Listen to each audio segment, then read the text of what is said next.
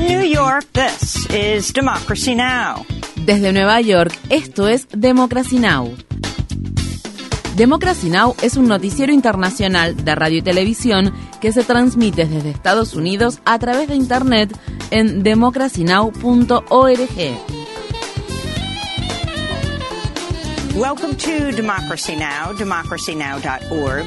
Bienvenidos a Democracy Now! en español democracynow.org barra es, el informativo de Guerra y Paz con Amy Goodman.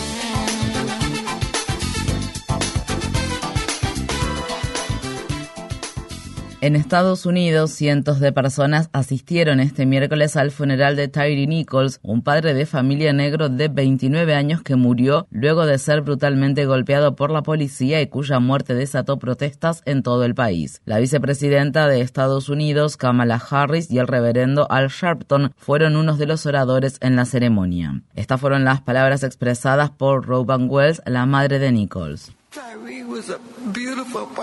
Tyree era una bella persona. Nunca imaginé que esto le pudiera suceder a él. Les aseguro que lo único que me mantiene en pie es el hecho de que realmente creo que mi hijo fue enviado a este mundo con una misión que Dios le encomendó.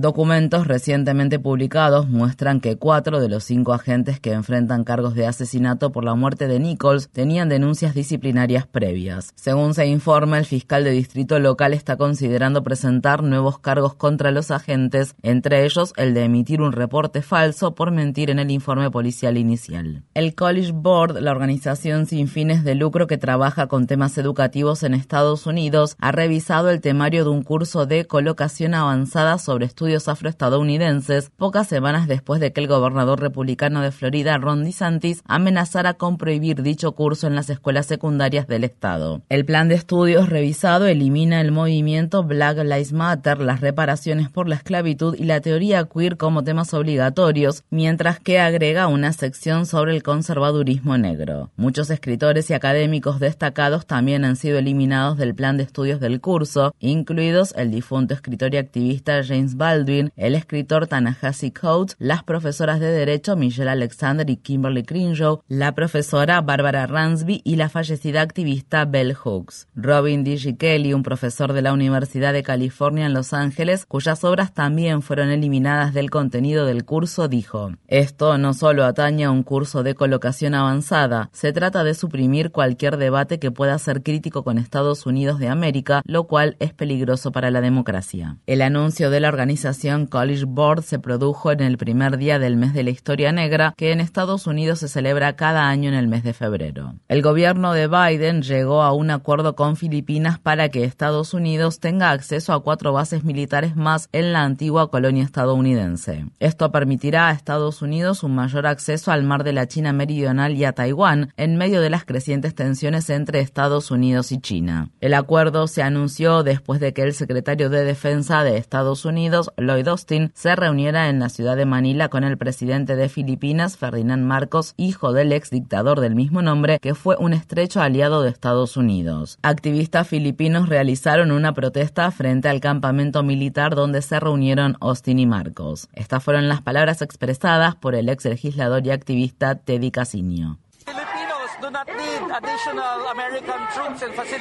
Casinio. El pueblo filipino no necesita más soldados e instalaciones militares estadounidenses en el país. Eso solo servirá para aumentar las tensiones en el mar de la China meridional y en el estrecho de Taiwán. Y el despliegue de más militares y bases estadounidenses en el país arrastrará a Filipinas a un conflicto que es entre China y Estados Unidos. Un ataque con misiles rusos destruyó un edificio de apartamentos en la ciudad de Kramatorsk, en el este de Ucrania, y causó al menos tres muertes y 30 heridos. Esto ocurre al tiempo que las autoridades ucranianas temen que Rusia haya iniciado su mayor ofensiva desde el comienzo de la guerra. Cientos de miles de militares rusos se encuentran actualmente desplegados en territorio ucraniano. Mientras tanto, la agencia de noticias Reuters informa que Estados Unidos está a punto de anunciar el envío de un nuevo paquete de ayuda militar para Ucrania por un valor de 2.000 millones de dólares, que incluirá por primera vez unos nuevos misiles de largo alcance fabricados por la empresa armamentista Boeing. En otras noticias sobre la guerra en Ucrania, la organización Human Rights Watch acusó a las Fuerzas Armadas ucranianas de utilizar miles de minas terrestres antipersonal, cuyo uso está prohibido por los acuerdos internacionales en los alrededores de la ciudad oriental de Isium cuando ésta estaba ocupada por Rusia. En Birmania, los líderes de la Junta Militar Gobernante extendieron el estado de emergencia por otros seis meses más. El anuncio fue hecho este miércoles, día en que se conmemoró el segundo aniversario del golpe de Estado que derrocó al gobierno civil de la ex líder birmana Aung San Suu Kyi. Casi 3.000 personas han muerto en Birmania en los últimos dos años a causa de la brutal represión de las protestas que se desataron tras el golpe de Estado. En las principales ciudades del país, el pueblo birmano llevó a cabo este miércoles una protesta silenciosa durante la cual las calles quedaron vacías y los negocios cerraron. También hubo protestas en todo el mundo, incluido en Tokio, donde miembros de la comunidad birmana en esa ciudad se congregaron para protestar contra el gobierno militar birmano en el segundo aniversario del golpe de Estado. En Myanmar están matando gente e incendiando viviendas. La gente que está en Myanmar y los que estamos en el extranjero debemos trabajar juntos para demostrar que nuestras voces son las mismas. Myanmar es el nombre con el que el régimen militar rebautizó a Birmania en 1989. En noticias relacionadas, una nueva investigación del periódico The Guardian revela cómo empresas de petróleo y gas de Estados Unidos, el Reino Unido e Irlanda han seguido obteniendo enormes ganancias en Birmania tras el golpe de Estado militar de 2021, al tiempo que apoyaban a la Junta Militar Gobernante. Entre las empresas estadounidenses que figuran en el informe se encuentran las petroleras Halliburton, Diamond Offshore Drilling, Franklin e Baker Hughes. En el Reino Unido, medio millón de docentes, funcionarios públicos y maquinistas se sumaron este miércoles a una huelga nacional que provocó el cierre de escuelas y la interrupción de los servicios ferroviarios. Esta es la mayor jornada de huelga en más de una década en el Reino Unido y se produce después de un histórico paro laboral que el personal de enfermería llevó a cabo el mes pasado. Los trabajadores reclaman salarios justos en medio de la inflación galopante que vive el país. Unos 300.000 docentes participaron en la jornada de huelga que fue denominada como miércoles de paro. Estas fueron las palabras expresadas por Mary Bousted del Sindicato Nacional de Educación.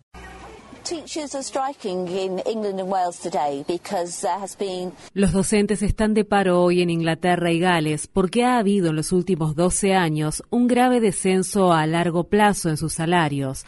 El personal docente ha perdido un 13% de su paga durante ese periodo. Eso supone, en términos reales, una enorme pérdida de dinero y está causando una crisis de contratación y retención de docentes en nuestras escuelas. Uh, that is causing a recruitment and retention crisis in our schools. Varios estudiantes se sumaron a la protesta de los docentes en las calles, entre ellos Isa Yeboah Asante, un estudiante de 10 años de Londres. Nuestra escuela está sufriendo porque nuestros docentes no ganan suficiente dinero. Así que creo que debo faltar a clase porque creo que los docentes deben recibir un mejor sueldo. En Irán, una pareja que publicó un video en el que se los ve bailando en la calle ha sido sentenciada a cinco años de prisión cada uno, según informes locales. Aziyash Agigi, de 21 años, y su prometido Amir Mohammad Ahmadi, de 22, fueron arrestados tras publicar un video en Instagram en el que ambos aparecen bailando frente a la Torre Asadi, un conocido monumento situado en el centro de la ciudad de Teherán y en el que la joven no llevaba puesto el hijab. El video se publicó en noviembre durante las protestas que estremecieron a todo Irán tras la muerte de Masa Amini, una mujer de 22 años que murió mientras estaba bajo la custodia de la llamada Policía de la Moral iraní. La Cámara de Representantes de Estados Unidos, controlada por los republicanos, votó a favor de avanzar con la resolución para destituir a la congresista demócrata Ilhan Omar del Comité de Asuntos Exteriores de la Cámara Baja estadounidense. La votación, que siguió las líneas ideológicas partidarias, fue de 218 votos a favor y 209 en contra. Se espera que este jueves se realice una votación final al respecto en la Cámara de Representantes. En una entrevista con la cadena de noticias CNN, la congresista Omar dijo que los republicanos la tienen en el punto de mira porque es musulmana.